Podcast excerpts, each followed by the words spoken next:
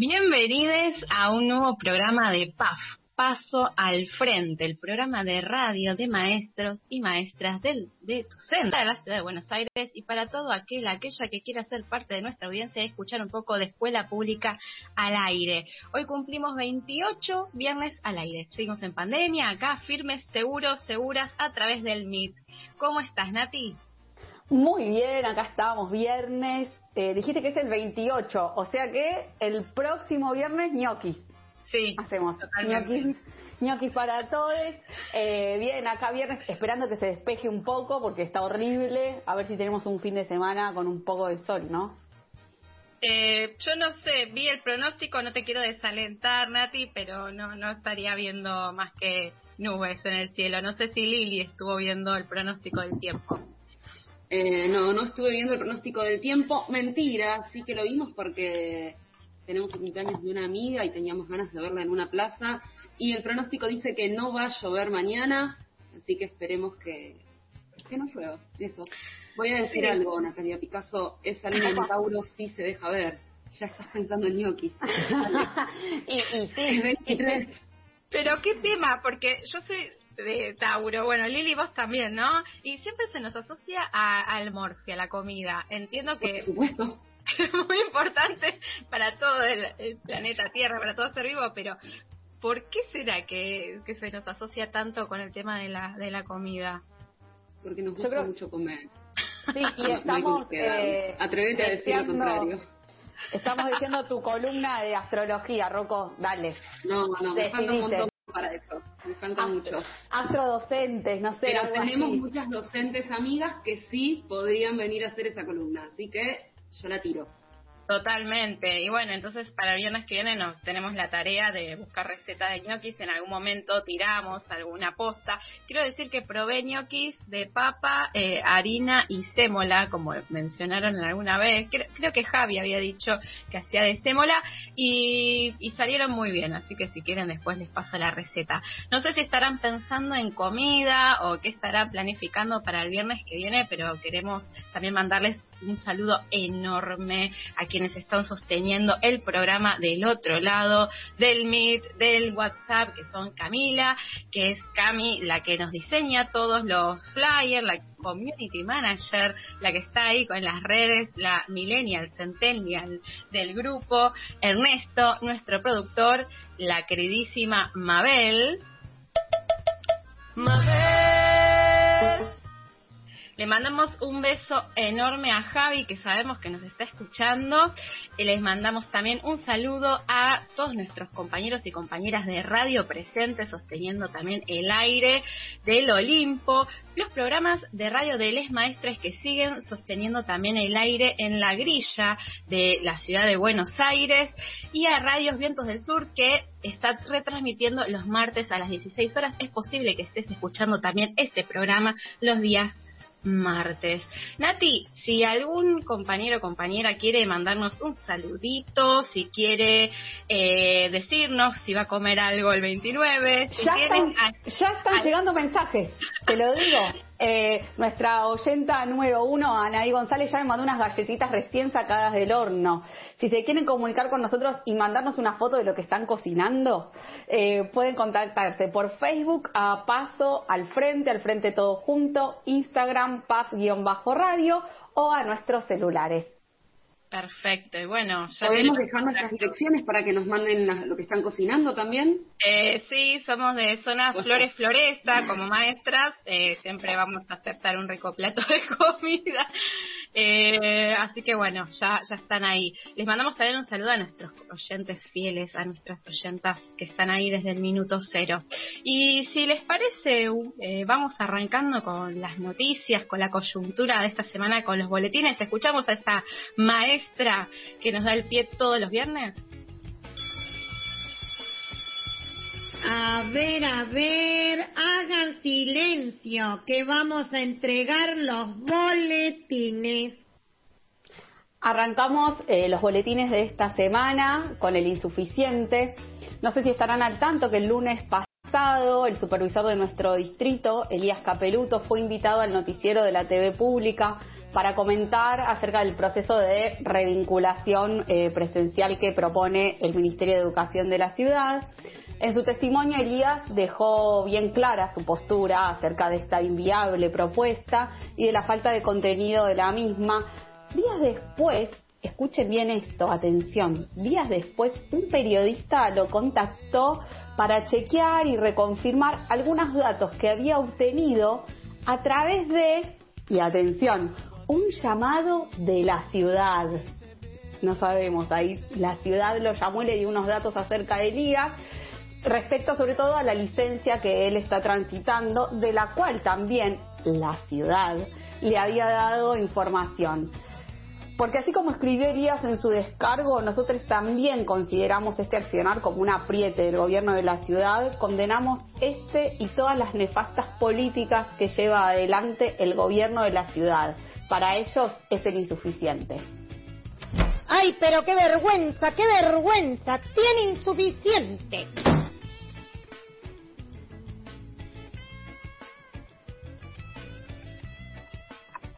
tenía el micrófono cerrado. Estás muteada. Eh, bueno, hace algunos días que Dolores Echeveres se encuentra instalada en un campo de su familia en la provincia de Entre Ríos, del que asegura ser la dueña del 40%. Eh, la idea que, que, ella tiene al instalarse en este campo es llevar a cabo un proyecto, que es el Proyecto Artigas, cuyo objetivo principal es tratar de promover y alcanzar la soberanía alimentaria. Además busca revertir la situación que se da en esta provincia, que es la contaminación por agrotóxicos, y también generar una reparación histórica en la provincia y en la localidad de Paraje del Quebracho, por todos los terrenos que les han sido robados sistemáticamente durante mucho tiempo. En este proyecto intervienen un montón de organizaciones, profesionales, eh, mujeres, mujeres unidas, y pese al pedido de desalojo que tienen estas tierras, que fue expedido por el exfuncionario macrista Luis Echeverre, que es su hermano, este proyecto sigue resistiendo y afortunadamente ahora ocupa legítimamente este espacio, ya que un fallo judicial eh, lo dictaminó. Dolores había denunciado perdón, desviaciones de créditos, vaciamientos de diarios, fraudes y estafas por parte de sus hermanos durante todo este tiempo y el próximo lunes fue citada para declarar y poder avanzar así en la investigación frente a esta causa. Esta nota es para los corruptos y explotadores, el regular de esta semana es para los hermanos de Dolores. Tiene que forzarse más, llevan regular. El día de ayer, 20 de octubre del 2020, o sea, hace nada, horas, nos anoticiamos que se confirmó que en uno de los vehículos de la policía de Teniente Origone tenía rastros, aparecieron rastros de ADN que son compatibles con los eh, o sea, con la con el ADN de la madre de Facundo Astudillo. Recordemos que Facundo estuvo desaparecido por varias semanas y tras búsquedas constantes, incesantes, apareció su cuerpo sin vida. Sin vida, fue desaparecido, fue asesinado. Todo apuntaba a la policía que fue la última en tener contacto directo, cercano con él. Apareció un amuleto en el mismo patrullero. Ahora tenemos una prueba que es irrefutable, es compatible al 100% con las muestras que tuvieron de la madre. Dos fiscales de la causa, Andrés Heim, Horacio Solín, pidieron una serie de medidas de pruebas que apuntan a una supuesta actuación coordinada para entorpecer. Esto es lo que veníamos denunciando, que la policía venía entorpeciendo la causa por parte de los policías implicados, lo que estaríamos pensando, hablando y confirmando prácticamente de un encubrimiento. Se trata de pruebas que les eh, interesa confirmar específicamente a la querella. Estos son rastros de sangre del vehículo oficial que, como les digo, son parte eh, del ADN de Cristina Castro. Estos rastros humanos se habían peritado en el patrullero Toyota Hilux que habíamos mencionado en su momento que conducía el oficial Alberto González el 30 de abril, el día en que Facundo desapareció tras haber sido detenido por la policía de la Ruta 3. Como pedimos justicia siempre, buscamos esto. No nos van a devolver a Facundo, pero sí esperamos que los responsables tengan su debida condena. Entre el dolor latente por el asesinato de Facundo y el avance de la causa a esta noticia, le ponemos el bueno de la semana. ¿Qué quiere que le diga? Lleva un bueno. Otra cosa no le puedo poner. Sí, tengo altos pelos porque ni a palo me depilo, porque me duele y sí, sigo teniendo un estilo, un estilazo perro. Bueno, la que dice esto no soy yo, eh, podría ser yo, pero no soy. Eh, lo escribió en su cuenta de Instagram María Becerra. María Becerra tiene 20 años, es de Quilmes, tiene millones de seguidores, millones literal. Esta semana es trapera, no lo dije, perdón, eh, lo más importante. Eh, esta semana la levantaron en todos los medios por esta publicación que subió a Instagram, subió una foto donde estaba ella divina, con sus axilas, con pelos. La publicación con casi 40.000 comentarios, muchos hacían referencia a sus axilas y esa fue la respuesta que ella dio. Porque está claro que son las pibas las que nos van a salvar y nos van a convencer de que con nuestros pelos hacemos lo que queremos. El muy bueno de esta semana es para María Becerra. Sé que si quiere puede, su esfuerzo merece un muy bueno.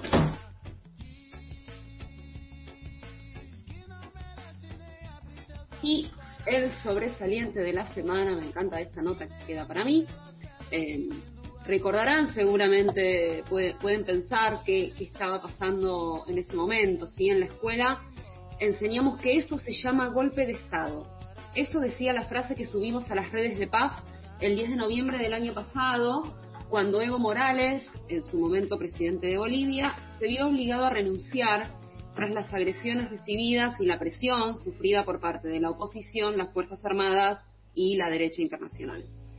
Hace un poco más de seis horas finalizó el recuento oficial de los votos que, surgen de las elecciones que, se han dado en Bolivia en los últimos días. Y estas elecciones dejan a Luis Arce, que es candidato del Movimiento al Socialismo, el partido del expresidente Evo Morales, como presidente electo, con el 51,1% de los votos. Así que el sobresaliente de esta semana es para el pueblo boliviano, que aplastó a la derecha reaccionaria y que defiende la democracia. Así da gusto. Bien merecido tiene este sobresaliente.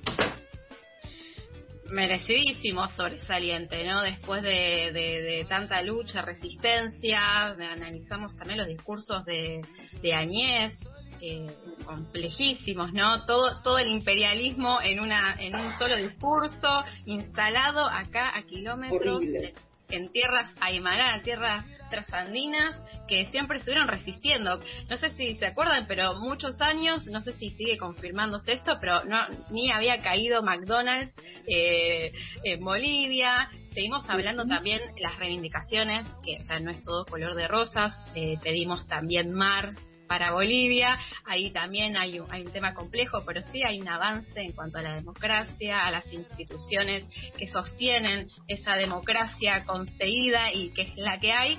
Así que una alegría que, que, el, que el continente se llene de esperanza. ¿no? Compañeros, no sé qué piensan hermosa noticia. Yo me acordaba del, del, amigo, del periodista que sacamos al aire un día, ¿se acuerdan sorpresa iba, iba a comentar lo mismo, la cara de Morena de, ¿esto está chequeado? El señor era muy amigo del golpe de Estado, ¿no? que nos dio, por favor? Que no escucharon este programa y, o no escucharon después la, el programa emitido, el año pasado hicimos una entrevista a un colega en realidad un periodista, nosotras estamos jugando a hacer radio y nos gusta muchísimo, pero entrevistamos a un colega periodista de Bolivia. Cuando haces la producción del programa vas chequeando, te van pasando contactos. Claramente nuestro programa está abierto a todas las voces, pero tenemos una postura. Y cuando empezamos a escuchar ciertos discursos nos pusimos bastante incómodos, incómodas, y bueno, fuimos sorteando ahí, surfeando la ola, eh, eh, también respetando el espacio al compañero, que también tuvimos una leve sospecha que tal vez, tal vez habría ya llegado tenido un llamadito previo antes de no solo nuestra entrevista, sino otras. Eh, igual como productora de PAF voy a felicitarla, que felicitando a Javi, que en este momento seguro nos está escuchando. Está escuchando, les mando un todo el tiempo. Eh, porque lo llevaron muy bien, la verdad es que no me hubiera gustado estar en sus sillas en ese momento, chicos. Y también vamos a decir que eh, la cara de Morena en ese momento quedó hecha un sticker que le vamos a pedir a Camila que después la suba a las redes. ¿Qué te parece, More? Que lo mande a pasar. bueno, sí, podemos. Eh, hay, hay, varias caras. Es lo, lo, lo, interesante de la radio, ¿no? Que, que podemos mostrar muchas muchas caras y queda solamente en la imagen de los oyentes que estará pasando en el, en el programa. Oski nos está mandando saludos. Había salido a la mañana en Despertate Che Así que sí, estuvimos pasándonos ese contacto y bueno, todo es experiencia, todo suma, estamos muy contentas por ese sobresaliente. Chicas, ¿les parece que vayamos eh, preparándonos para lo que sigue el programa yendo a escuchando un tema? Vamos. Dale. ¿Les parece? Si les parece, vamos a escuchar Rezo por Voz de Charlie García.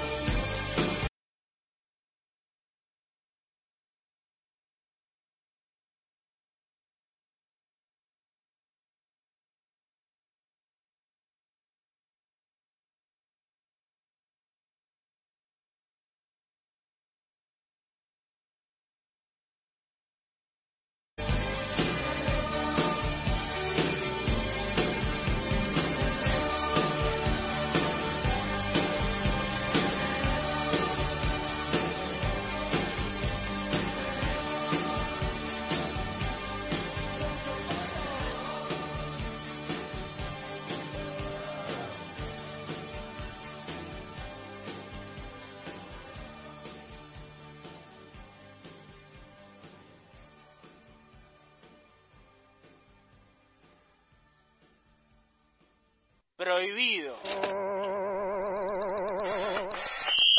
papá! Prohibido girar a la derecha.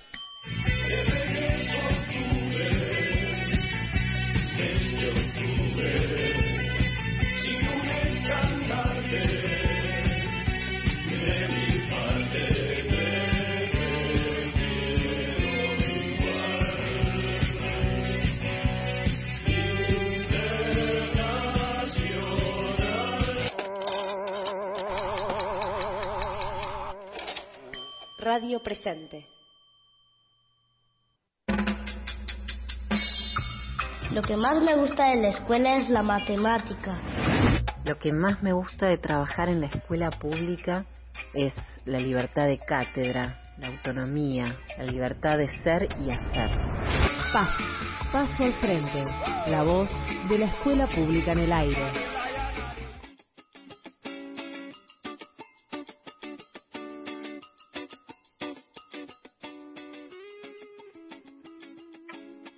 Segundo bloque de este programa número 28 de PAF Paso al Frente. Nati, nos estuvieron escribiendo algunos, algunas, algunos oyentes, pero ¿puedes recordar los contactos? Sí, nos pueden escribir por Facebook a Paso al Frente, al Frente todo junto, Instagram PAF-radio o a nuestros celulares. Bien. Nos están mandando de todo, nos están mandando también chicos y chicas de séptimo grado que hoy tuvieron su primer programa de radio espectacular. La era virtual de las escuelas públicas se llaman eh, chicos y chicas de séptimo de la escuela 1 de nuestro distrito, el distrito 12 y de la escuela 23 del distrito 16. Tienen de todo, te digo, ¿eh? actualidad, enigmas, deportes, entrevistas y anécdotas. Y aparte podemos decir que salieron al aire por la radio amiga Vientos al Sur. Así es. Radio Vientos al Sur eh, y eh, están, que es, un programa semanal. Los viernes a las 16. Me encanta. Entonces podés escuchar a las voces de Les Pibis a las 16 y después ya te prendes a PAF en Radio Presente. Eh, bueno, vamos a ir a, la parte más jugosa de este, de este bloque, tenemos ya conectada a esta persona, vamos a crear un poco más de intriga y misterio, pero lo anunciamos hace unas horas cuando eh, recibiste el flyer por WhatsApp. Pero Nati, ¿querés presentarla? Hoy estamos re entusiasmadas y la queremos escuchar eh, un montón. Tenemos con nosotras a Laura Velasco. Ella es legisladora porteña por Somos en el Frente de Todos, presidenta de la Comisión de Mujer, Infancia, Adolescencia y Juventud.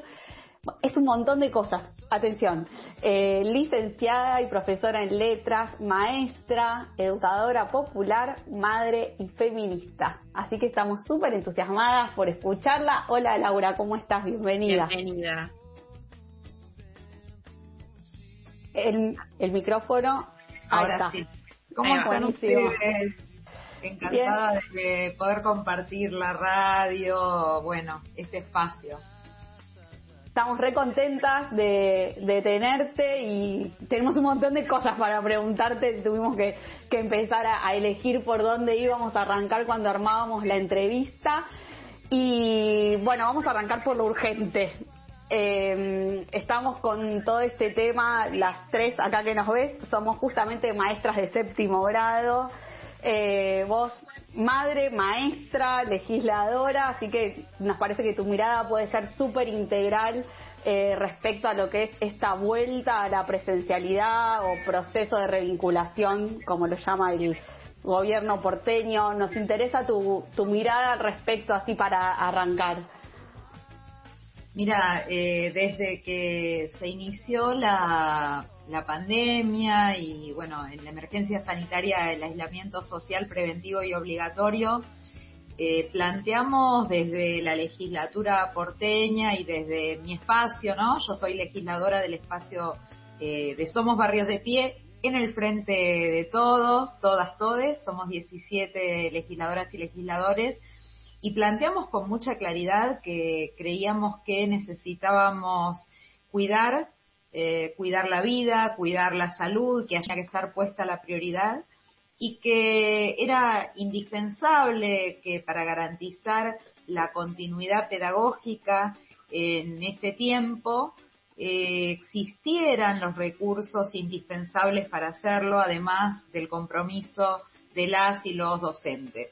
Y bueno, en este sentido recorrimos eh, escuelas, observamos que en la canasta de alimentos que se estaba entregando a las familias eh, para garantizar, eh, bueno, aquello que era el refuerzo, la merienda, el desayuno o, el almuerzo para muchísimos pibes y pibas de la ciudad, se había convertido en, una canasta que tenía mucha insuficiencia, se hicieron varias, varias propuestas, se hicieron pedidos de informe, se estuvo trabajando mucho en ese sentido, pero que además justamente de, garantizar ese recurso para la alimentación, para algo tan básico que, bueno, sabemos que en los territorios está siendo muy dura la situación económica y social y que eso es un, eh, es un elemento muy importante del rol de las escuelas como parte del Estado garantizando los derechos básicos.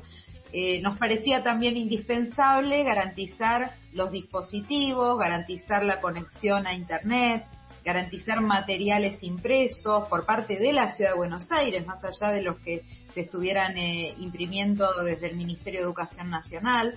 Y bueno, y en ese sentido, además de presentar pedidos de informe y, hacer planteos como, bueno, proyectos de declaración de preocupación, porque nos encontrábamos con que eso no estaba pasando, con que en la ciudad se discontinuó el plan Sarmiento, ustedes lo saben muy bien, y además en el plano nacional en los últimos cuatro años eh, se, eh, también se desarticuló el conectar igualdad. Entonces la situación en este sentido en la que nos encontró la pandemia es muy difícil eh, porque muchísimos pibes tienen que seguir el vínculo con sus docentes a través de un celular, compartido con la familia, con otros hermanitos, las familias, bueno, también a veces imprimiendo fotocopias, buscando mecanismos alternativos, pero la verdad que en una ciudad con el presupuesto que tiene la ciudad de Buenos Aires, en una ciudad rica, nosotros decimos, también es una ciudad que es de lo más desigual y esto se explica porque en los gobiernos eh, que, hubo de, bueno de Macri primero, después de Rodríguez Larreta,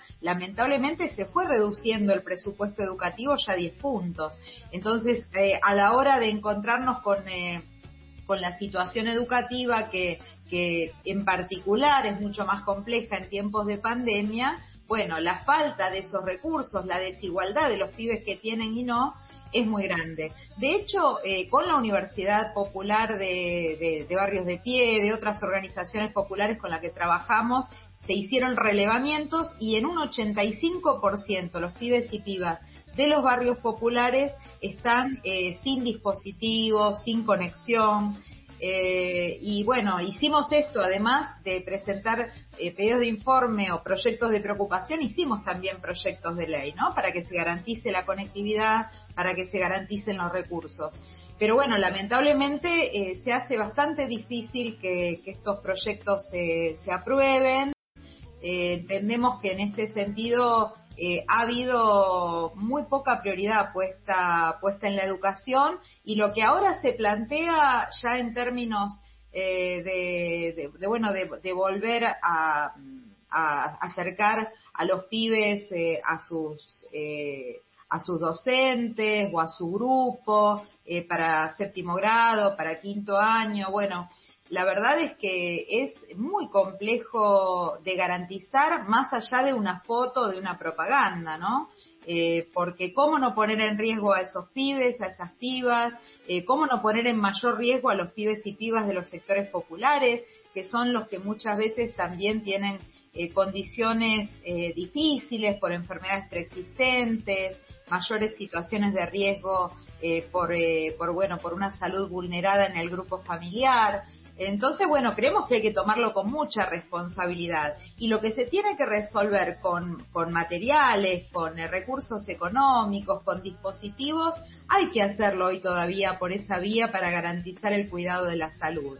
Eh, Bien, y siguiendo también la línea de, la emergencia, de la urgencia, también nos, eh, nos compete hablar de la situación en la que estamos eh, atravesando como sociedad, que es eh, los claros y enormes registros de violencia de género Nosotras como maestras, eh, este 29 vamos a tener una jornada ESI que va a abordar eh, justamente la temática de violencia de género. Nos interesa mucho saber tu opinión, ya que no solamente declarada feminista, sino que estás en un espacio legislativo, como es la Comisión de, Mujer, Infancia, Adolescencia y Juventud, eh, sobre todo en, los informes que aparecen del año pasado, del 2019, que se habla que la mayoría de los estudiantes recibió un promedio de seis horas de educación sexual integral. Sí, bueno, a mí justamente me tocó eh, coordinar una de estas investigaciones desde el Consejo Económico y Social de la ciudad. Eh, entendemos que, bueno, ya eh, el año que viene van a ser 15 años de la ley nacional, de la 2650 y de la de la ciudad 2110. Entonces, eh, no podemos quedarnos en el piso de las jornadas obligatorias, ¿no? Que también, bueno, eh, fue una preocupación cómo se garantiza la continuidad en pandemia, eh, en el caso nuestro también desde la legislatura trabajamos mucho porque eh, se garantizara la apertura este año de la Corte 2020 del postítulo ESI del Instituto Joaquín B. González y ahora estamos observando que en relación con la continuidad para el año que viene vuelven a aparecer algunos problemas entonces bueno, estamos trabajando eh, en esto. Nos llegó, por ejemplo, también desde docentes de, docentes de educación eh, media, de secundaria, eh, la preocupación de que no había sido incluido entre los contenidos prioritarios de ESI la prevención de la violencia de género, justamente cuando en pandemia la propia directora general de la mujer en la Ciudad de Buenos Aires reconoce que se duplicaron los llamados a la línea 144. Entonces, bueno, hicimos una alerta en ese sentido y, en esta última etapa del año los incorporaron en el último trimestre como parte de los contenidos prioritarios, ¿no? Algo que es fundamental porque obviamente eh, uno de los contenidos de ESI es justamente trabajar para el ni una menos y cuánto más importante es todavía en este momento donde muchísimas mujeres, eh, eh, también mujeres cis, mujeres trans, también muchos niños, niñas y adolescentes, porque también allí hay una problemática, cuando están conviviendo con el agresor, obviamente se encuentran en una situación de mayor peligro y por eso es tan importante eh, fortalecer allí las políticas públicas.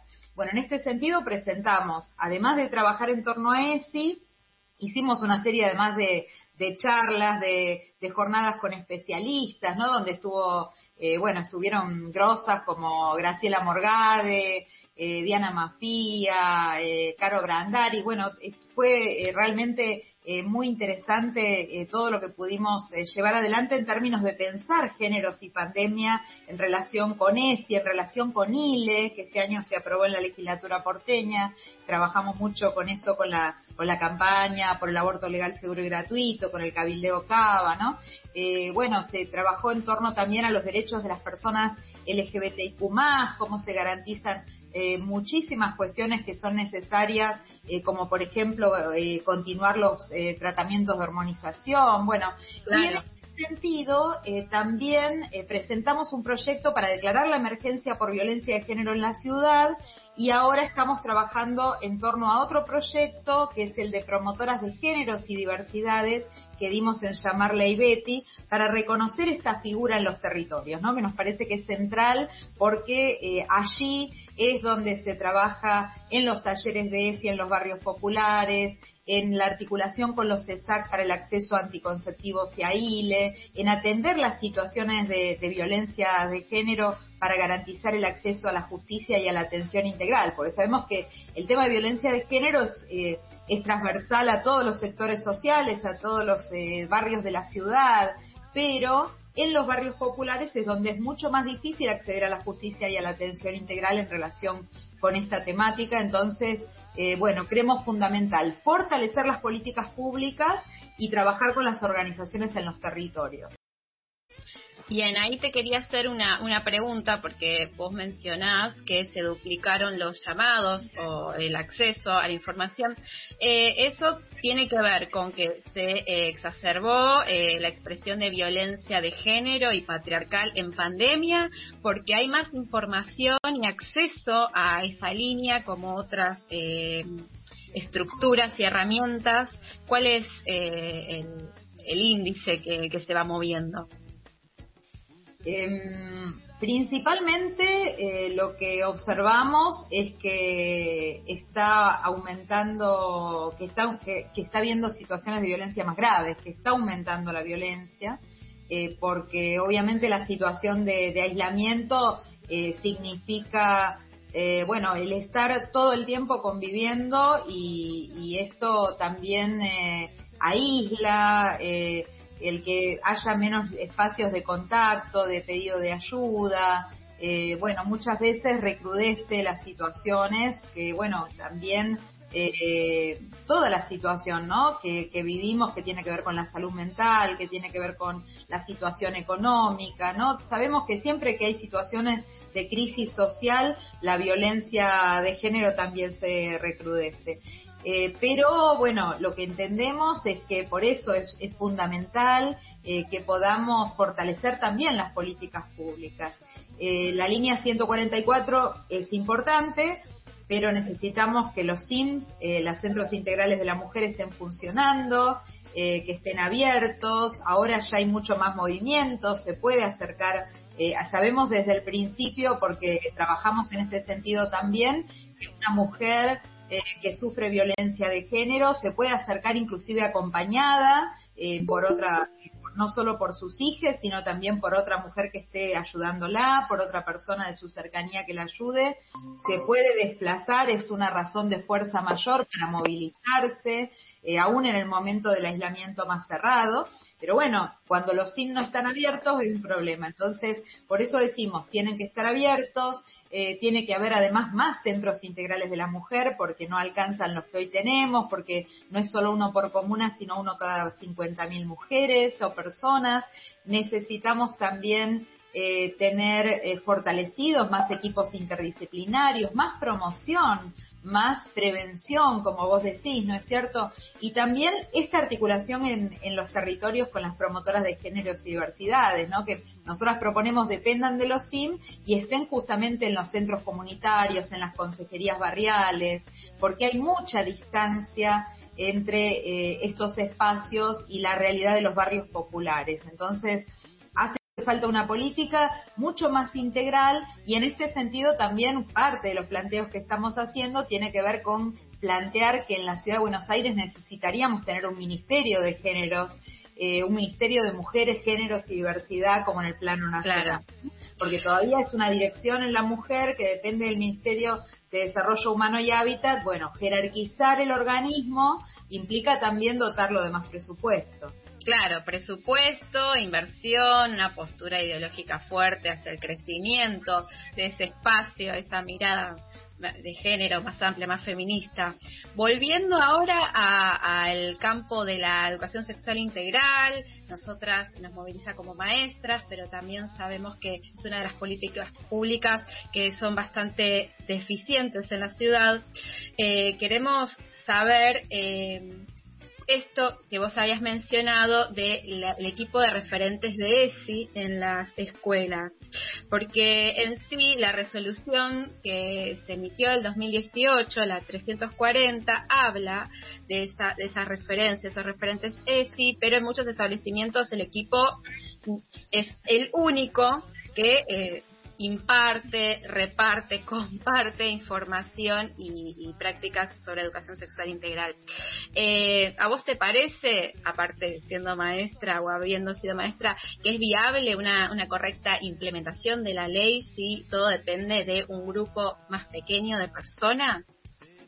Mira, yo creo que mm, eh, tener referentes ESI en la escuela que sean que sean docentes, que sean estudiantes también, ¿no? Porque cuando eh, yo recuerdo que cuando estuvimos discutiendo eh, fue un poquito antes de que saliera la resolución 340 en el 2018.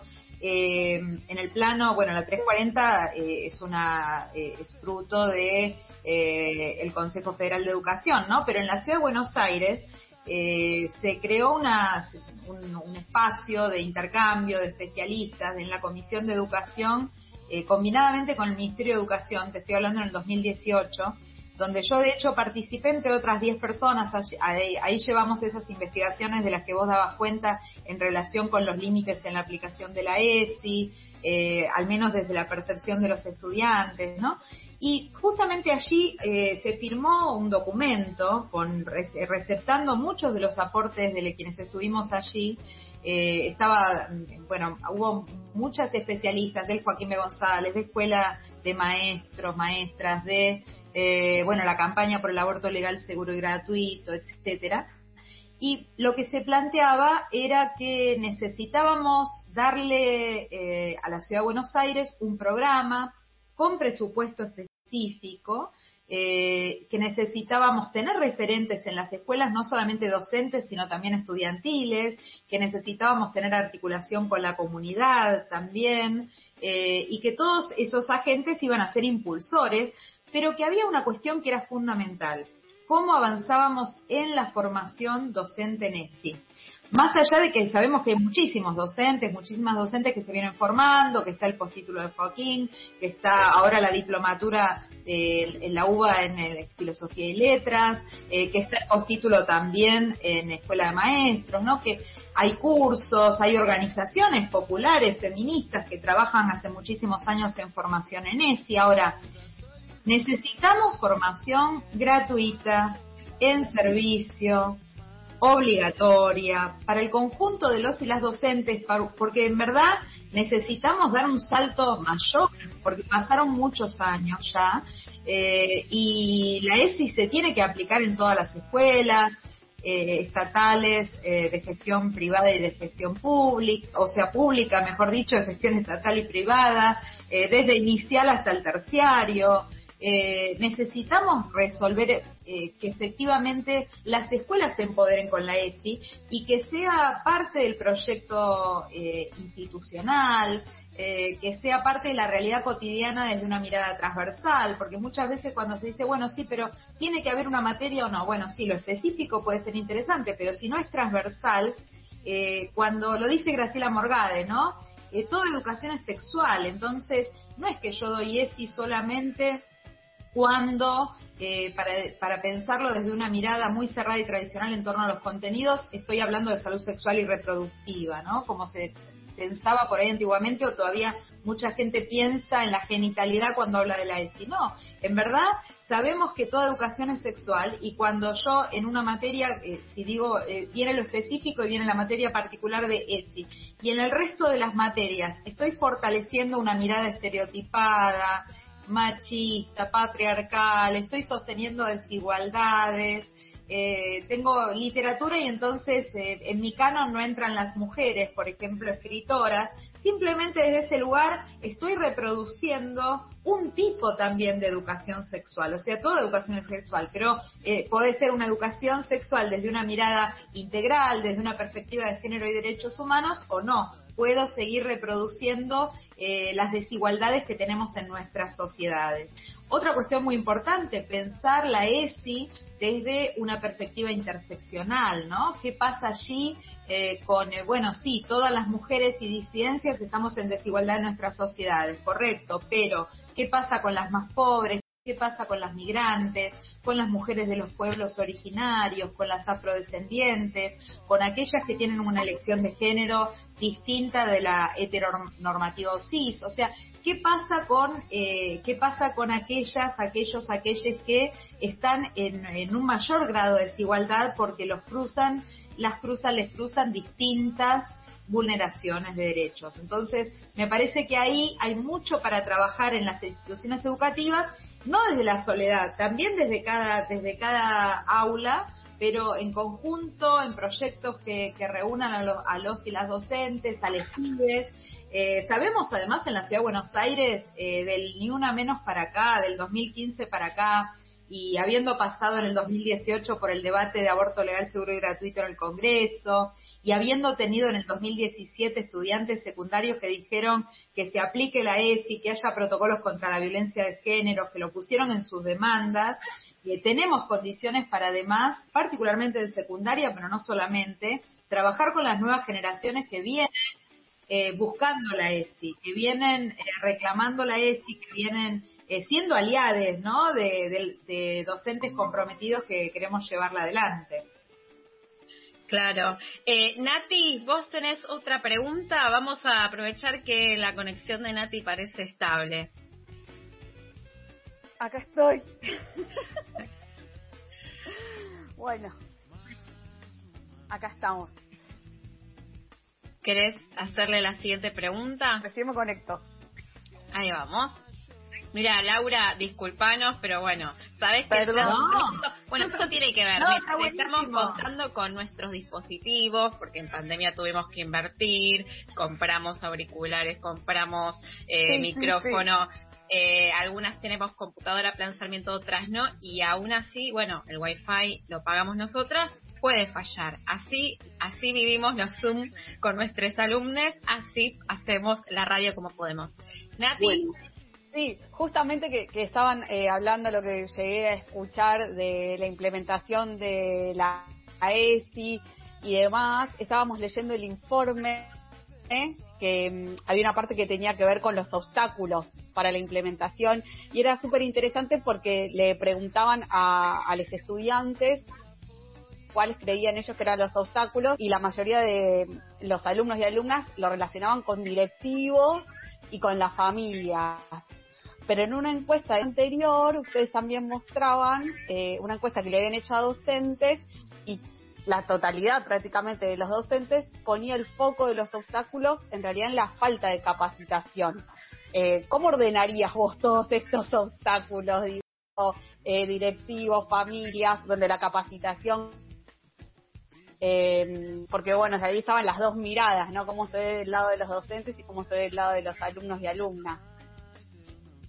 Sí, bueno, por un lado, por parte de los docentes, esto, ¿no? Fundamental trabajar en la formación porque eh, hay muchos, muchas, muchos docentes que se vienen formando y comprometiendo con la ESI, pero otros que por ahí, esto, sienten gran inseguridad porque de pronto pueden eh, temer que algunas familias eh, estén, estén en contra, porque no, la ESI eh, de alguna manera nos hace revisar eh, nuestra eh, propia historia, nuestras propias concepciones, nuestros prejuicios, nuestros estereotipos.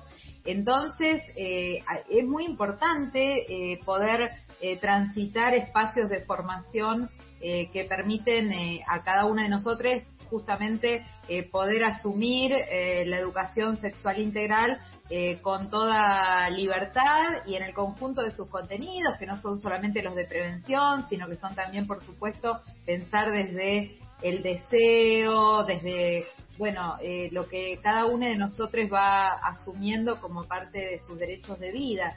Y en verdad, eh, con las familias es fundamental poder trabajar también con talleres, con eh, distintas actividades que hagan eh, perder el miedo en aquellas familias que lo pudieran tener, inseguridades que pudieran tener, justamente porque es derecho, es derecho de niñas, niños y adolescentes, es parte del derecho social a la educación que hay que garantizar, no es algo que tengan que autorizar las familias, sino que efectivamente la ESI es un, es como cualquier otro eh, contenido objetivo de la educación, bueno, la ESI es parte de eso. Eh, y mm, lo que sí creo que es importante es, que, es encontrar estrategias para que las familias, eh, por desconocimiento, no, no bloqueen ese acceso. Entonces ahí hay que trabajar mucho en términos de, bueno, de comprender que la ESI ayuda muchísimas veces a chicos que, que reciben inclusive situaciones de, violencia, de abusos, a poder, eh, a poder eh, decir que no, eh, desde ya que tiene que ayuda a prevenir situaciones de, embarazos no deseados, desde ya que ayuda al cuidado y a, y a poder asumir nuestra vida en un plano de libertad y de igualdad. Entonces, bueno, todos estos elementos son centrales para trabajar con las familias, sobre todo corriendo, digamos, aquellas familias que por ahí eh, son muy minoritarias y que son grupos fundamentalistas y que eh, son parte de campañas financiadas, ¿no? Como estas de con mis hijos no te metas y demás. Esos son sectores muy pequeños, pero después sí a veces puede suceder que se bloquee el, acceso, que, haya eh, que haya una, que, hayan esto una desconfianza en relación con la escuela por desconocimiento. Entonces, bueno, ahí que esas, sobre esas inseguridades hay que trabajar, hay que animarse. Eh, sobre todo a veces también, eh, sí, sobre todo a veces también el lugar que toman los medios de comunicación eh, respecto a estas pocas familias que vos decís, cómo lo difunden y cómo lo venden. Y bueno, relacionándolo con los medios de comunicación, además de docentes, ahora nosotras somos comunicadoras. Eh, bueno, y te queríamos preguntar sobre un proyecto que vimos que nos pareció interesante que presentaste sobre paridad de género en los medios de comunicación. Sí, sí, vos sabés que este año estamos, eh, hay, hubo dos proyectos en relación con la paridad. Uno que, bueno, que tenemos la buena noticia de que la semana pasada en intercomisiones con eh, la Comisión de Deportes, Mujer y Presupuesto logramos que tenga dictamen de mayoría, así que esperamos que antes de fin de año se apruebe, que es el avanzar en la paridad en las comisiones directivas de los clubes de marzo, ¿no? Porque decimos queremos paridad en, en todos lados, queremos paridad en, los espacios de la política, en las legislaturas, en el Congreso, también en los ejecutivos, ¿no? Eh, ahí está más difícil, pero habría que avanzar en una reforma de ley de ministerios para que tengamos allí más paridad en los lugares de representación y poder. En los escenarios, ¿no? Las compañeras que son músicas, bueno, que son artistas, vienen trabajando también en ese sentido. Eh, en los clubes, eh, ese proyecto, bueno, se unificaron cuatro proyectos, uno era de Somos Dirigentes, eh, con ese proyecto trabajé, y en relación con lo que vos decís, con medios de comunicación también presentamos un proyecto, que ahora en el plano nacional ya tiene media sanción en senadores. muy interesante, porque hay un proyecto presentado por la senadora Durango, después hay dos también en diputados presentados por la diputada Macha uno, Marciota el otro, eh, y bueno, hicimos una presentación de este proyecto también el nuestro, en la legislatura, de mi autoría, eh, junto con otro que presentó también la Defensoría del Pueblo, que se refiere a los medios públicos, en el mío eh, se refiere a los medios públicos y privados. lo presentamos también con la Defensoría del Público, con la Defensoría del Pueblo, con un montón de periodistas. fue muy, interesante poderlo abordar. La semana pasada también lo presentamos en la Facultad de, Sociales, de Ciencias, que es allí con la directora de la carrera de Ciencias de la, Comunicación, porque justamente, mira, mira este dato, de las estudiantes de Ciencias de la Comunicación de la, de la UBA, el 64% son mujeres. Ahora, a la hora de tener lugares en los medios de, comunicación, el 30% solamente. Y en los lugares jerárquicos de los medios, el 22%. O sea que ahí vamos cada vez quedándonos más, eh, más afuera porque ese embudo nos va eh, expulsando de los lugares de toma de decisiones. Así que el proyecto lo que plantea es que en la medida en que se van generando vacantes, tienen que ser cubiertas por mujeres y disidencias hasta avanzar en la paridad. Perfecto, entonces vamos a seguir eh, bien de cerca no solamente la presentación de los proyectos, sino cómo se van implementando en algún momento, esperemos que sean aprobados y que vayan construyendo un mundo más igualitario y equitativo. Laura, eh, nos encantó escucharte, gracias por haber pasado por PAF. Eh, es, la verdad que nos quedamos con un montón de dudas reflexiones y ganas de seguir luchando por el feminismo, la igualdad de género. Eh, y a los oyentes que se prendieron hace minutos o hace poquito a la entrevista, estuvimos hablando con Laura Velasco. Ella es legisladora porteña en el Frente de Todos, presidenta de la Comisión de, de Mujer, Infancia, Adolescencia y Juventud. Se declara docente, educadora y feminista. Muchísimas gracias. Muchísimas gracias a ustedes. Eh, un abrazo eh, por bancar esta pandemia con, con, todo. Gracias, Laura. Gracias, Lili, vamos ahora a descansar un poquito con un tema. Nos vamos a ir escuchando Chipa de Juan Quintero y Luna Monti.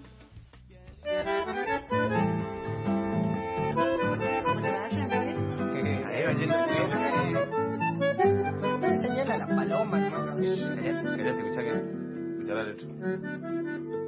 Si usted cree que es de amor este ah, se equivoca porque la idea esa nunca fue. Y de las cosas que a mí me gustan y me hacen feliz, hoy se me antoja solo hablar de una la que cuento aquí. No sé qué piensa el señor Ramírez de mi cantar. Tanto y sin ir al grano para comenzar. Y como veo que usted no lo adivinó hasta acá, yo se lo cuento, es de una receta para hacer chipá. Con harina de mandioca, una taza más o menos. Se le agrega sal, pimienta y mucho queso de rallar.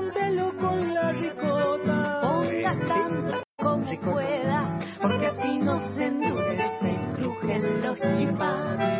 Se le agrega un par de huevos, margarina derretida, como unos 50 gramos. Suficiente y amasar. Queda una masa amarilla. Media chile pegajosa, pero que si usted la agarra la puede soltar. Alguna fuente o asadera deberá agarrar. Ponerle aceite, manteca o algo para despegar. Con la masa ahora va a formar bolitas doritas igual. Pero ten en cuenta cuando la coloque que van a leudar. Con el horno a toda marcha, ponga ya las asaderas. Con cuidado que no aplaste los riquísimos chipas. Puede abrir el horno antes de que ya esté por el queso y no van a bajar. Cuando ve que están dorados, mejor dicho ya tostado, y que del queso rancheado se lo puede retirar. Se lo come bien caliente y si usted es inteligente, en menos que canta usted más sabe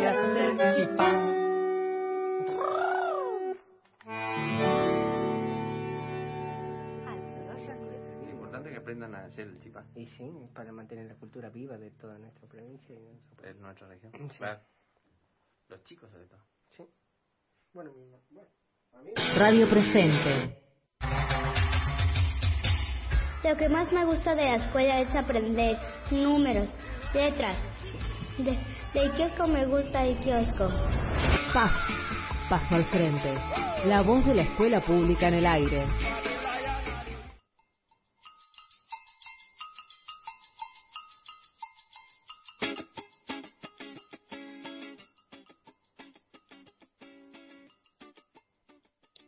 Tercer bloque de Paz, Paso al Frente, viernes nublado, lluvioso, muy, muy me, no sé cómo, cómo nombrarlo.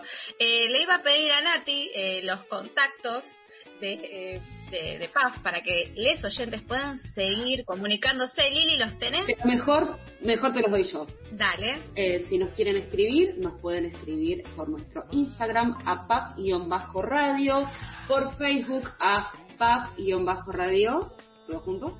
Eh, y si no, nos mandan mensajes a nuestros celulares. Quiero aprovechar para mandarle un beso muy, muy, muy grande a Agustín, que es el fanático de mis mermeladas caseras número uno, Ah, muy bien. que nos está escuchando en este momento. Bien, para este fa un saludo enorme. Queremos hacerle un pedido especial a Telecentro, Fivertel y todas las empresas de comunicaciones e internet. Queremos que se apiaden de, de las docentes, sobre de toda la ciudad y del país, pero específicamente de la zona Flores Floresta, porque estamos tratando de hacer un programa y meterle todo el contenido y el amor que tenemos y creo que nos están jugando una mala pasada. Igualmente acá seguimos remándola porque somos de las que te reman un acto sin micrófono, eh, el cartel que se voló a último momento por una sudestada, te bancamos hasta la tiza que no nos dan en el, desde el gobierno de la ciudad. Un solo alumno. Totalmente, así que vamos a seguir bancándonos, remando las juntas, porque juntas vamos a poder mucho más, pero dale, dale. No sé si, si está claro o no, no sé si estoy, no sé si quién me está escuchando. Nosotras sí, Estoy. y la verdad que estás. Podemos decir que estás, te vemos. Eh, ahora por duplicado. Me estoy escuchando, creo.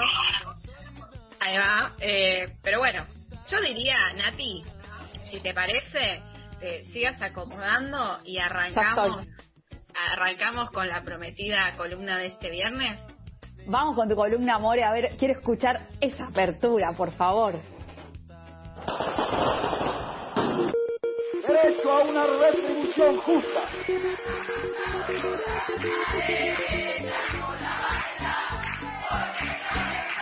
Más salud, más trabajo, más vivienda, carajo. Aguante. revolucionaria de todo un pueblo. El salario es una variable pedagógica. Es el pueblo trabajador. Sindicalismo para principiantes. Y para hoy estuve pensando, eh, para hoy y para los próximos viernes que tengamos columna de sindicalismo, empezar a adentrarnos en el mundo de las organizaciones gremiales, que ya hablamos en su momento, en específicamente los sindicatos, y la participación eh, de los géneros que no sean varón cis. Creo que ahí el, primer género que eh, aparece en las estadísticas va a ser las, van a ser las mujeres. Ya tendremos en otra instancia eh, el trabajo y el desarrollo de otros géneros, pero hoy tenía ganas de traer a la memoria un poquito de nuestra participación gremial, sindical, ¿no? En las organizaciones que defienden las ideas, las necesidades, los derechos de las, los trabajadores eh, y saber qué pasa con el rol de las mujeres en ese, en ese lugar. Lo que venimos escuchando es que el 80% de las, de, de, las maestras, de les maestres son mujeres, que la mayoría de, de, de las afiliadas eh, y afiliados son mujeres, en los sindicatos estoy hablando, y salvo, por ejemplo, en nuestro caso, como puede ser la Unión de Trabajadores de Educación, que tenemos una secretaria general, por lo general no pasa eso ni en nuestros sindicatos ni en otros. O sea, tenemos un llamado, no sé si lo escucharon, techo de cristal. ¿Alguna vez lo, me, escucharon nombrar? Sí, escuchamos, escuchamos esa terminología. Bueno, ahí es justamente un, concepto que se toma cuando en realidad supuestamente deberían estar todas las condiciones para que cualquier persona sin distinción de género pueda acceder a cargos directivos, cargos generales de conducción y no están siendo escuchadas o convocadas o aceptadas, asimiladas, asimiladas a la vida sindical las mujeres. Eso tiene que ver porque nos pusieron un cartel de prohibido pasar, no, sino que tiene que ver claramente con una historia, con una cultura machista, de la cual tenemos que hacer un poco de memoria e historia. Yo lo que les traje o lo que quiero leerles es desde el primer contrato laboral, que ya lo hemos mencionado y escuchado, pero uno de los primeros contratos de las maestras. Recordemos que al principio las maestras eran mujeres, que vamos a hablar de 1920, o estamos hablando hace 100 años, cuando teníamos casi eh, eh, dentro del rol público de las mujeres, era o, o sea, salíamos de nuestros hogares, podíamos ser maestras. Me pareció bastante simbólico el inicio de nuestra de nuestro rol como trabajadoras en ese momento sentirse o designarse trabajadora de la educación era algo impensado. Ah, vamos a hacer un, no un paralelismo, pero una contextualización. En 1920 empezaban las manifestaciones, sobre todo anarquistas. Ahí tenemos referentes mujeres, pero que no estaban vinculadas a el área educativa. Quiero leerles alguna, no sé, ustedes leyeron por las caras, creo que recordarán alguno de los ítems. Ahí Lili, ¿querés comentar algo? Eh, profesorado, estaría al horno, olvídate.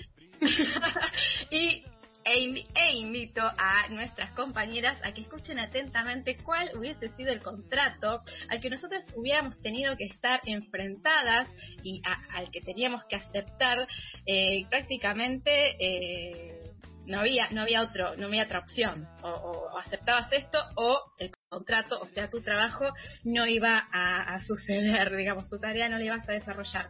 Bueno, les cuento, este contrato que encontré es de 1923, de septiembre, estuve googleando, algunos le, las atribuían a España, yo estoy segurísima por las fuentes que después se las eh, comento, que es de Argentina. El contrato dice así, en este acuerdo entre la señorita maestra y el Consejo de Educación de la escuela, eh, acuerdan impartir clases durante el periodo de ocho meses a partir de septiembre de 1923. Habla de una cantidad de 75 pesos mensuales. Y en esto acá voy a ir a los acuerdos. Empecemos.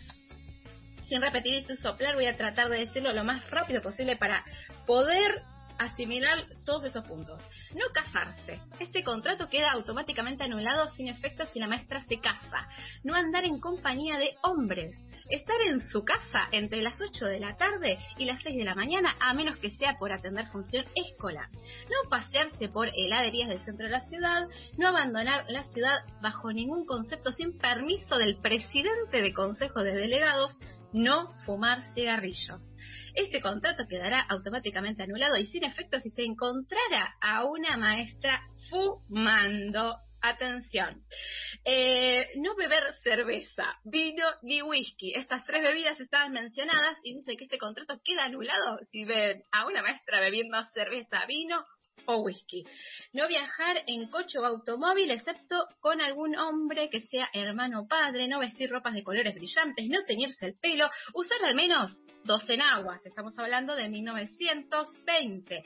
Usar, bueno, eh, no usar vestidos que queden a más de 5 centímetros por encima de los tobillos, mantener limpia el agua. Miren acá también las tareas que tenían las señoritas maestras propiamente dichas de principios del siglo XX. Mantener el aula, barrer el suelo al menos una vez al día, fregar el suelo del aula al menos una vez por semana con agua caliente, limpiar la pizarra al menos una vez al día, encender el fuego eh, a las de modo que la habitación quede caliente a las 8 cuando lleguen los niños, no usar polvos faciales, ni maquillaje, ni pintarse los labios. Y acá es donde me empiezo, em, traigo acá, a ver, debatamos un poquito este contrato. Eso no te dejo, eh. Acá ya hay oyentes escribiendo con la heladería no. Con la heladería no. con la heladería no. No te metas con los helados. Todo esto que, que está eh, contando More y que está diciendo acerca del techo de cristal y demás eh, condiciones, digo, tiene que ver un montón también con lo que venía hablando nuestra entrevistada en el bloque anterior, eh, de la cantidad de mujeres que estamos en las bases y cuando hay que acceder a puestos de poder no llegamos. Digo, no es casualidad, sino que tiene que ver claramente con una cuestión de género, que es lo que estaba diciendo More. Totalmente, y la idea de traer esto, lejos de, reírnos a carcajadas de ninguna crítica, es poder visualizar desde dónde partimos, cuál es nuestro rol o por qué, por qué nos dice el seño. Eh, creo que en algún momento alguna, la mayoría de, de las compañeras, compañeros, se preguntaron por qué queda ese registro del señorita, que tiene que ver también con un título. Sí, Lili puede tener que ver con esta imposibilidad de tener novio donde sos una señorita, sos una señora cuando te casás una cuestión de calculo que por eso.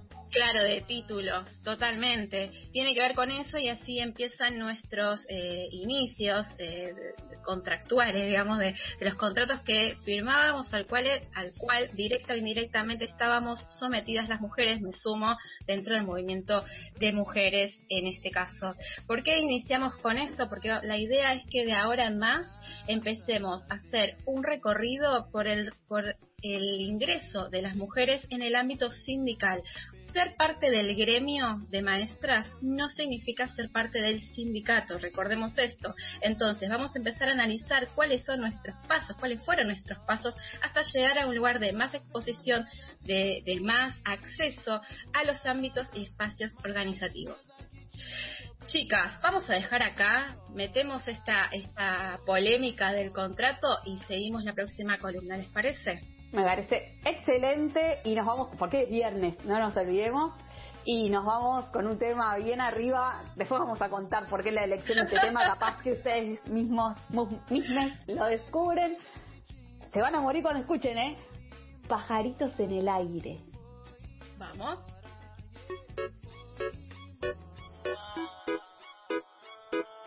¿Qué pasó con el que dijo que te amaba? ¿Acaso se fue y te ha dejado ilusionada? Díselo Andy. No me choca saber que sola te quedas. Yo te lo dije que te iban a pagar con la misma moneda. Te pintaron pajaritos en el aire, te juraron falso amor y lo que hice. Sus promesas se quedaron en el aire. Estás sintiendo lo que algún día me hiciste. Te pintaron pajaritos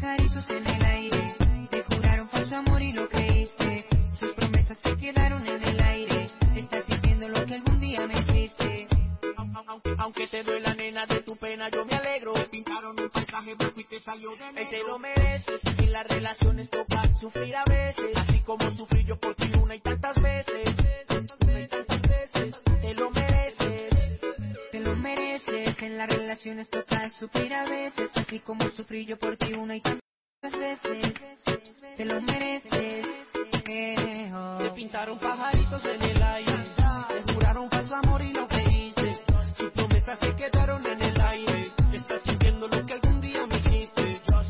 El que la hace la paga y la estás pagando. Por ahí me enteré que muy mal la estás pasando. Porque la persona que amas te está engañando. Y eso a ti te duele, te está matando.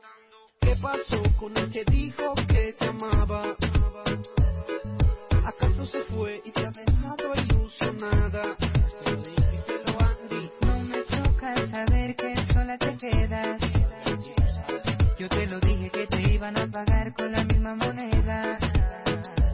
Aunque yo sé que eso a ti te está causando dolor, espero que sientas lo que algún día sintió mi corazón. Me pintaron pajaritos en el aire, te juraron falso amor y lo creíste. Sus promesas se quedaron en el aire. Estás sintiendo lo que algún día me hiciste. Te pintaron pajaritos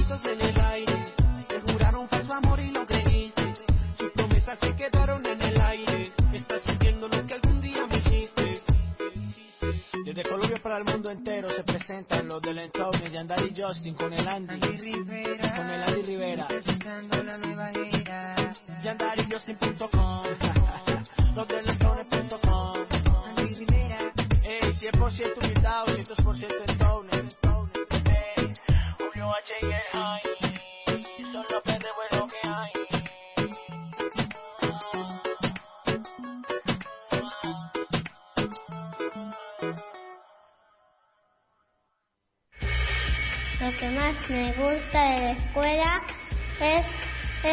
recreo y también los amigos que te ayudan algunas veces cuando te equivocas.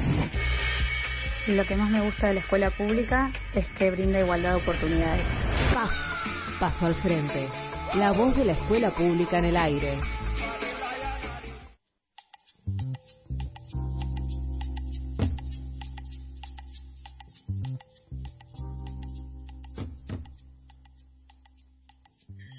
Continuamos con este programa, ya estuvimos bailando con los pajaritos en el aire.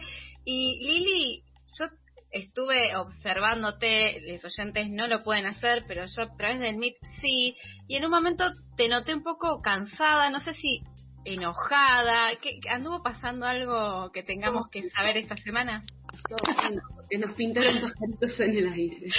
Decinos por qué nos pintaron esos pajaritos. Una semana muy intensa, una semana de mucho enojo, de impotencia, un poco de esto lo, lo habíamos adelantado el viernes pasado.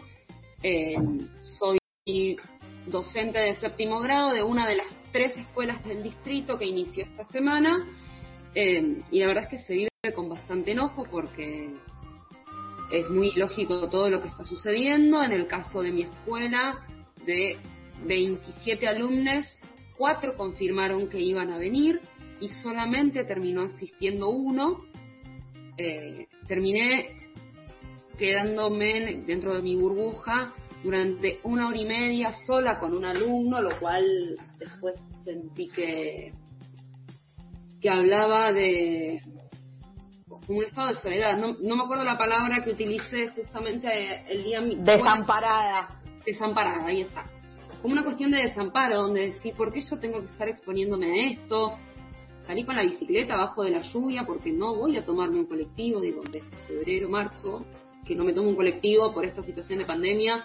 no lo voy a hacer para ir al colegio por, por, una, por una situación que para mí es ilógica y charlando con otros colegas y otras colegas del distrito, eh, la situación en los otros colegios es bastante similar. En la escuela 14, por ejemplo, esperen que estoy buscando el dato, eh, asistieron seis alumnos. En la escuela 17 parece ser que fueron siete por la mañana y seis por la tarde. Y viendo estos números y también analizando algunos datos generales de otros distritos, donde también los números de, alumnos y alumnas que asisten al colegio, porque las familias no están de acuerdo con volver y con exponerse, eh, siento que no tienen sentido absolutamente nada de todo esto eh, que está pasando. No sé cómo viven en sus coles, chicas. Bueno, acá justo podemos abrir eh, a- abrir el, el- el debate, porque encima ambas, las tres somos docentes, no, no me tocó entrar en esa burbuja, ya es bastante representativa, ¿no? En la imagen es, es muy gráfica la burbuja, Eh, el tema de ir eh, bajo la lluvia, estar eh, expuestas a, no solamente al clima, sino al posible contagio, a la si- situación de, incertidumbre y sensación de molestia. Creo que por suerte tenemos eh, la, posibilidad de trabajar de lo que elegimos, de lo que nos gusta, por lo menos nosotras tres lo decimos así, e ir a trabajar sabiendo que estamos utilizando un tiempo eh, que, podríamos dedicarle a la mayoría de nuestros alumnos es terrible. Y esta esta desolación y también eh, la negligencia de- de- del Ministerio de Educación porque siempre los, los anuncios en pandemia fueron a través de los medios no tuvimos eh, más que respuestas tardías o por lo menos información tardía. Eh, la verdad que es muy es muy complejo. Lo que sí también hay que reconocer que esos seis esos tres ese alumne es parte de una matrícula de, de, de 20 28 eh, alumnos por por grado. O sea tenemos que analizar que no va que no es que no van porque no quieren eh, les alumnos, sino porque las familias están convencidas que esta no es la solución de esta supuesta revinculación que no tiene nada de eso. Sí, sobre todo también lo que marcan la, la mayoría de las familias es la falta de fundamento, de contenido, eh, no tiene ningún tipo de función pedagógica la propuesta del gobierno de la ciudad. Y por otro lado lo que lleva por debajo es el desconocimiento del trabajo que venimos haciendo maestros y maestras desde el inicio eh, de la pandemia, que estas modificaciones que van poniendo eh, nos desorganizan, desestabilizan todo el trabajo que, que estamos haciendo. No sé si ustedes escucharon un audio que circuló hoy de la ministra, donde, entre otras cosas, habla de lo convencida que está de que la vuelta a clases, que no son clases, es necesaria por los daños que está ocasionando esto en muchos chicos y chicas, y bla, bla, bla. Y entre todo lo que dice, menciona que muchos docentes y muchas docentes tenemos miedo y que desde el gobierno de la ciudad de Buenos Aires están trabajando para acompañarnos y que perdamos ese miedo. ¿A ustedes les están acompañando? ¿Les llegó algún No. mensajito de alguien? Ce- Cero acompañamiento. No, no, para nada, no me llegó ningún WhatsApp alentador.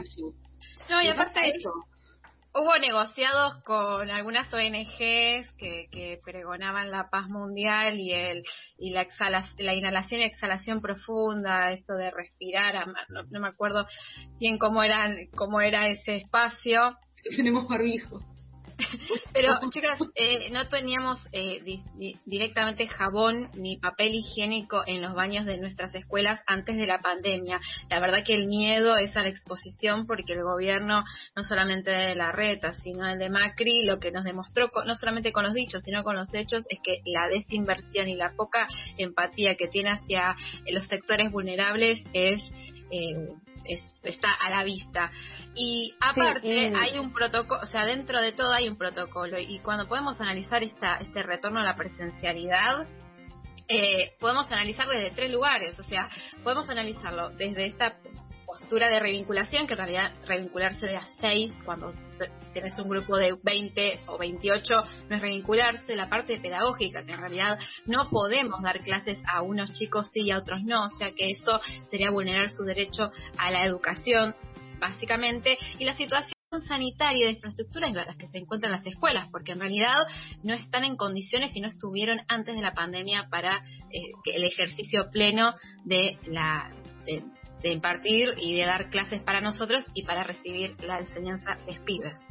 Sí, y como no descansan, eh, no crean que todo esto solo tiene que ver con primaria, sino que ahora están circulando por todos lados eh, el tema del protocolo y del regreso de sala de 5 de nivel inicial, lo que realmente nos cuesta eh, entender un montón. Bueno, More como madre de un niño de 5 años, eh, creo que después de escuchar este audio y hablar un poquito del protocolo que, que se propone, eh, nos damos cuenta que es impracticable. Podemos escuchar a una maestra del Distrito 11 que nos cuenta cómo está la situación en el nivel inicial.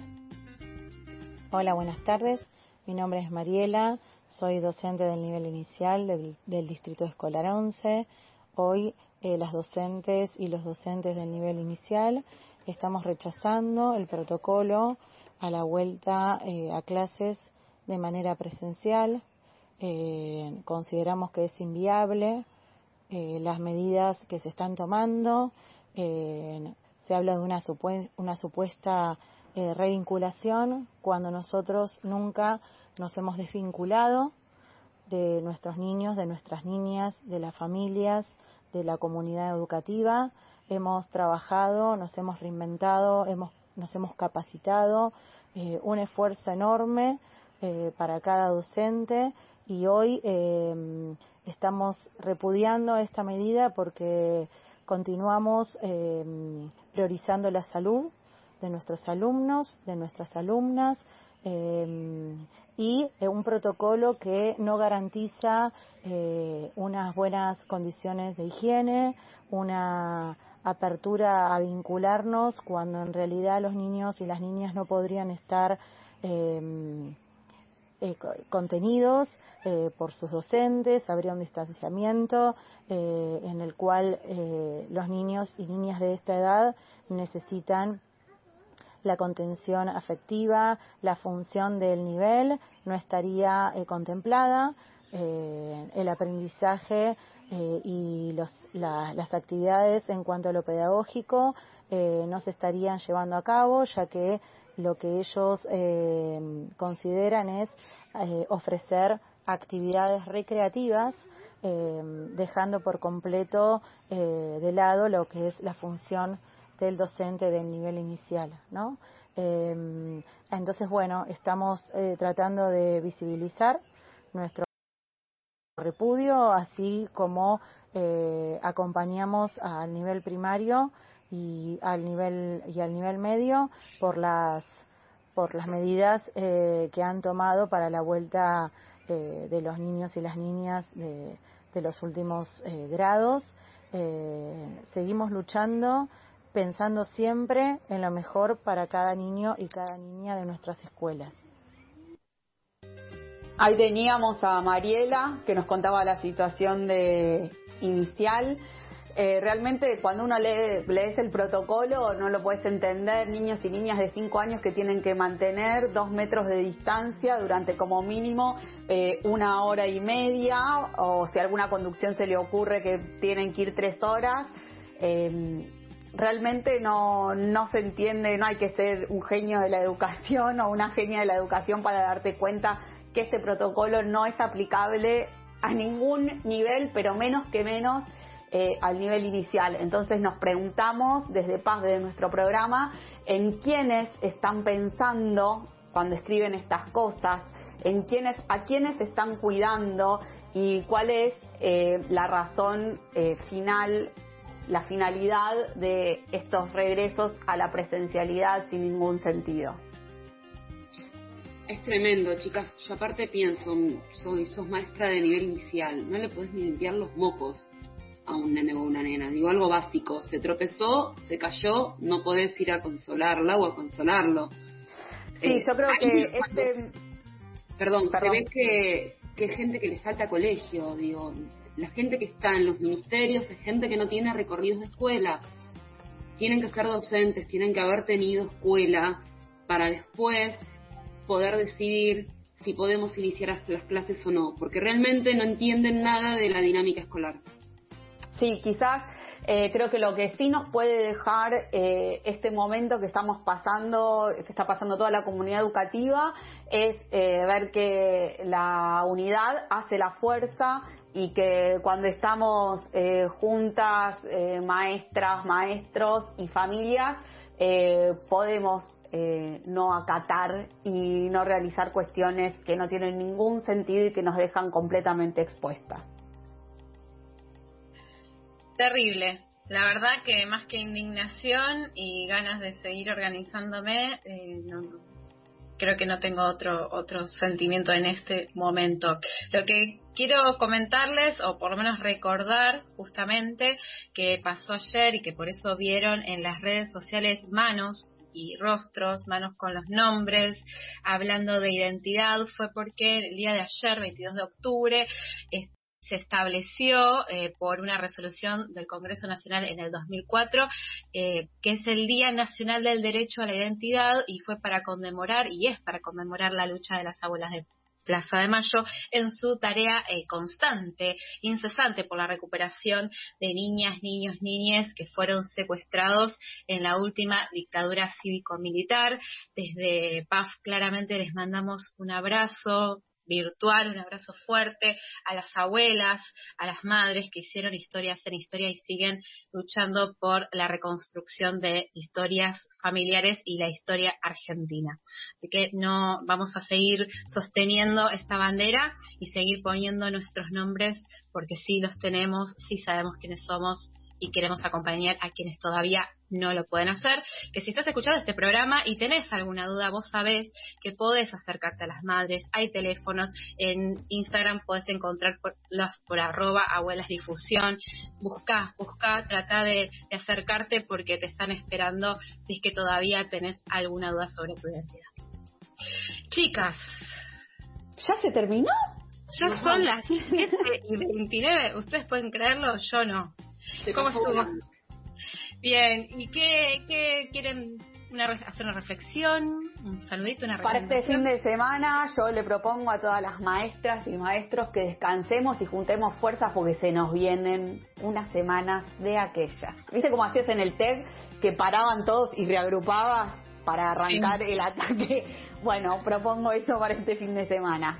Y un beso enorme a mi amiga personal, Carolina Molina de Bella, que hoy es su cumpleaños y no lo dije al inicio. Eso, quería hacer, saludar a Caro por su cumple. Bueno, descansen, yo por lo menos necesito descansar y dormir mucho. Vayan a la heladería. Tomen, tomen.